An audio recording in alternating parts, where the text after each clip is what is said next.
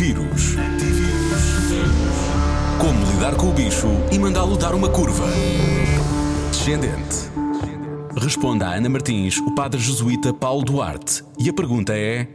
Diga-nos algumas técnicas para mantermos o ânimo elevado, o que, em termos cristãos, normalmente se diz para manter a fé. Por que não fazer uma lista de pessoas, em cada dia, por exemplo, diferente? Listas de pessoas a quem eu quero agradecer algo. Quero agradecer, que foram importantes na minha vida. Depois pôr em prática, se pode ser com uma mensagem, ou então, quando acabar este tempo de ir ter com essa pessoa, quero agradecer algo.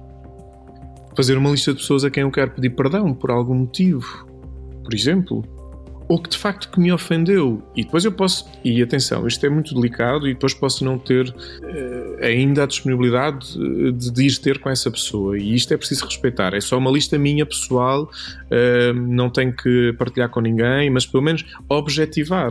Mas também posso fazer uma lista de pessoas que quero reencontrar. E porquê? Há mais tempo, há menos tempo. Se calhar vai estar ligado com o agradecer, mas que são pessoas que me fazem bem, pessoas que me ajudaram e que me ajudam a ser que me dão vida quem que eu quero reencontrar. Acho que outra coisa que me parece importante e que pode ajudar, enfim, mais do que importante ajudar, é fazer uma lista de sonhos. Quase uma bucket list. mas, mas, mas que, que é. Eu, quando, quando era criança, eu tinha o sonho, acho que tinha um fascínio pelo super-homem, que era de voar e de ajudar os outros. Uh, claro que a gente pensa, ah, pronto, é impossível ser o super-homem uma personagem de ficção, por aí fora.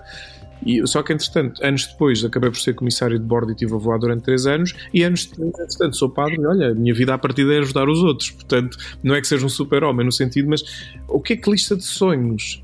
O que é que eu posso sonhar? Tem dúvidas? Tem dúvidas? A Rádio Comercial pergunta aos especialistas. Antivírus. Na Rádio Comercial.